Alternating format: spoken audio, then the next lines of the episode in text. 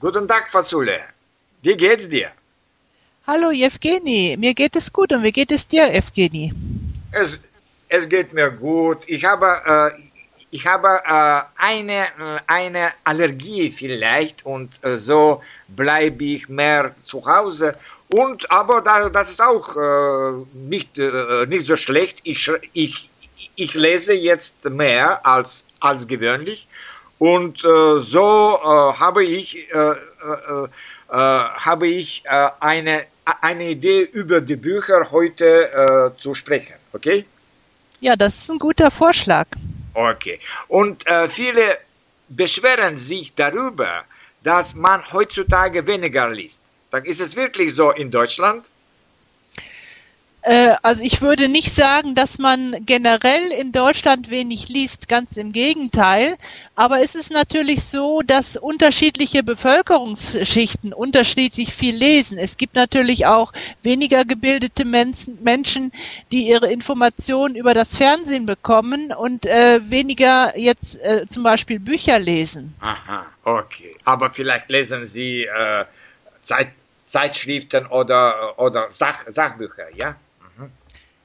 Ja gut, äh, um, um Sachbücher zu lesen, da muss man schon ein spezielles Interesse haben an bestimmten Themengebieten. Okay. Also und, und wie meinst du, wer kann das Kinderinteresse für Bücher erwecken?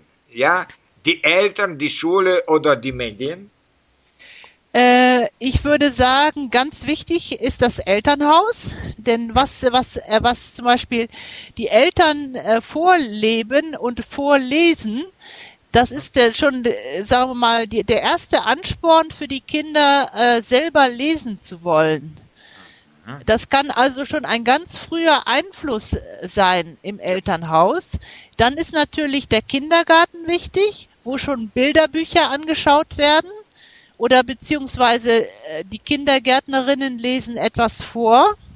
Mhm. Und natürlich ist auch die Schule dazu aufgerufen, äh, sagen wir mal, die Kinder und Jugendlichen positiv zu beeinflussen im Hinblick auf das Lesen von Büchern. Okay. Und jetzt äh, stelle ich eine generelle Frage. Wie, wie äh, sieht der Buchmarkt in Deutschland aus? Ja, der ist natürlich riesengroß. Es ist ein, äh, das deutsche Sprachgebiet ist sehr groß. Ja. Äh, Deutschland hat äh, 80 Millionen Einwohner. Ja. Und noch das die Schweiz und noch, und noch Österreich, ja. Aha. Genau, das ist insofern ist das deutsche Sprachgebiet etwas größer als allein äh, Deutschland. Ja. Aber ähm, man unterscheidet äh, Belletristik, das sind mhm. literarische Bücher und Sachbücher. Mhm. Und ähm, es gibt äh, für beide äh, Sorten von Büchern gibt es auch eine, eine, eine Hitliste im Spiegel. Das ist eine äh, äh, Wochenzeitung in ah, Deutschland. Okay, ja. Und die ist also getrennt nach literarischen Büchern und nach Sachbüchern und das nennt sich dann die Top 20 oder die Top 10 äh, des deutschen Buchhandels. Okay. Und aber äh, die Bücher sind für, äh, für, vielleicht für verschiedene Altersgruppen. Also diese Liste ja, ja, ja, äh, nimmt alles ein, ja?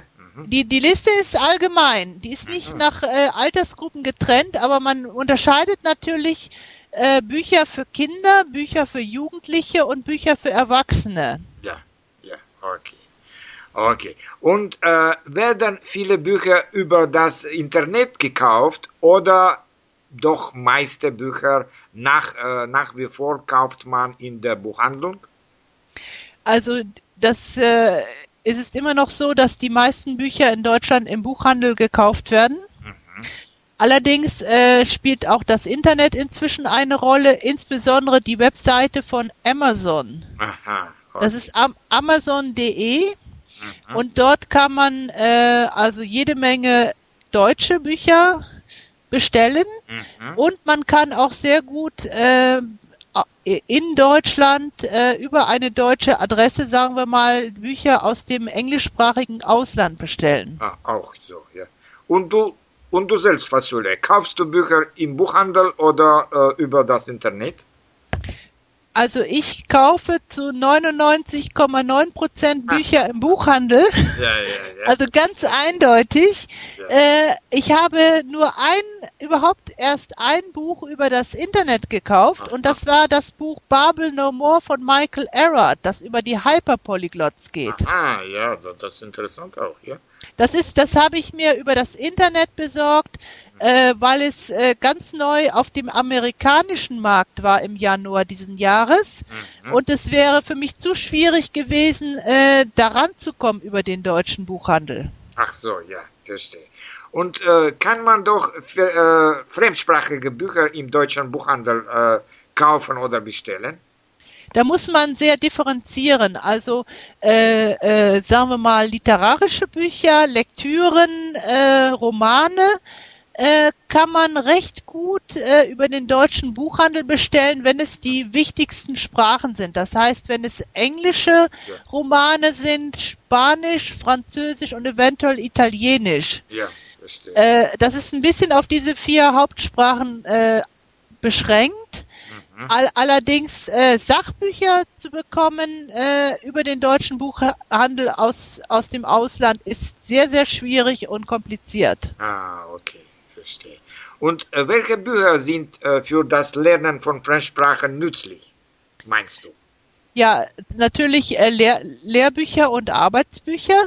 Die sind auf jeden Fall, äh, würde ich beinahe sagen, erforderlich, wenn man äh, anfängt, eine neue Sprache zu lernen. Man muss ja erstmal die Grundlagen lernen.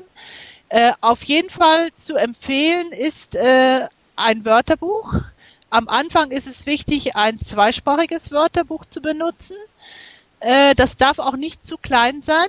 Das muss schon einen gewissen Wortschatz haben, sonst ist es, äh, sonst, sonst ist es eigentlich nur so ein Urlaubswörterbuch. Aber man, man, wenn man richtig lernen will, braucht man ein umfangreicheres Wörterbuch. Ja. Und äh, später, wenn man dann fortgeschritten ist, dann kann man auch ein einsprachiges äh, Wörterbuch nur in der Fremdsprache benutzen. Aha, okay.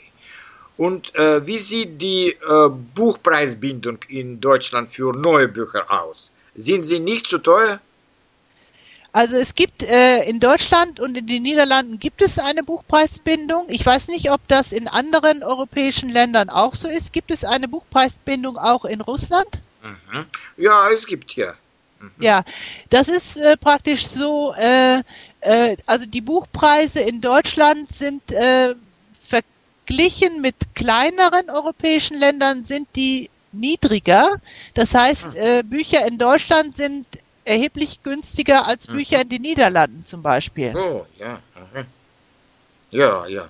Weil das, äh, weil, weil das, weil das Sprachgebiet Deutsch äh, recht groß ist. Ah, Deswegen. Die, die Bücher haben höhere Auflagen. Und, und, und vielleicht Markt ist, ist groß. Ja, zum Ja, Beispiel, genau, das ist der Grund, ja. Äh, zum Beispiel in der Schweiz äh, sind sie doch äh, sind Preise höher, ja.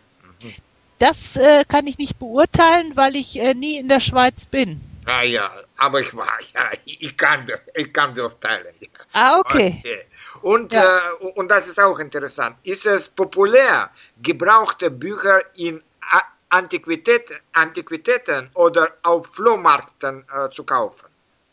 Äh, man nennt diese äh, Buchläden für gebrauchte Bücher nennt man Antiquariate. Antiquariat. Äh, ich, ich selber äh, mache da gar keinen Gebrauch von. Aha. Ich bin auch schon mal auf dem Flohmarkt gewesen und wollte mich nach Büchern umschauen und habe festgestellt, dass in Büchern, äh, die sind, die wurden sehr billig verkauft für ein Euro pro Buch, Ja. aber da war sehr viel herumgeschmiert und und äh, Seiten waren kaputt und so. So, Äh, ja. ich habe eine andere Möglichkeit gefunden in meiner Stadt. Hm, Okay. Wir haben eine Mediothek in meiner Stadt und die verkaufen zweimal im Jahr äh, Bücher, die sie aussortiert haben. Das nennt sich Ah. Bücherflohmarkt. Ah, Und, und dort habe ich mir schon äh, neuwertige Sprachlehrbücher gekauft für vielleicht äh, zwei Euro oder drei Euro pro Buch. Und äh, diese waren also wirklich äh, in gutem Zustand. Ja, ja. Und vielleicht äh, gibt es einige Bücher auch äh, reduziert in, im Buchhandel, ja? Äh, wegen der Buchpreisbindung Ja. äh, normalerweise nicht, aber es Ah. gibt äh, manchmal können die das machen bei sehr alten Auflagen. Mhm. Die dürfen sie dann äh, reduziert verkaufen. Ach so, ja, okay. Und äh, äh, wie meinst du, kauft man mehr Bücher oder leiht man sie mehr in Bibliotheken?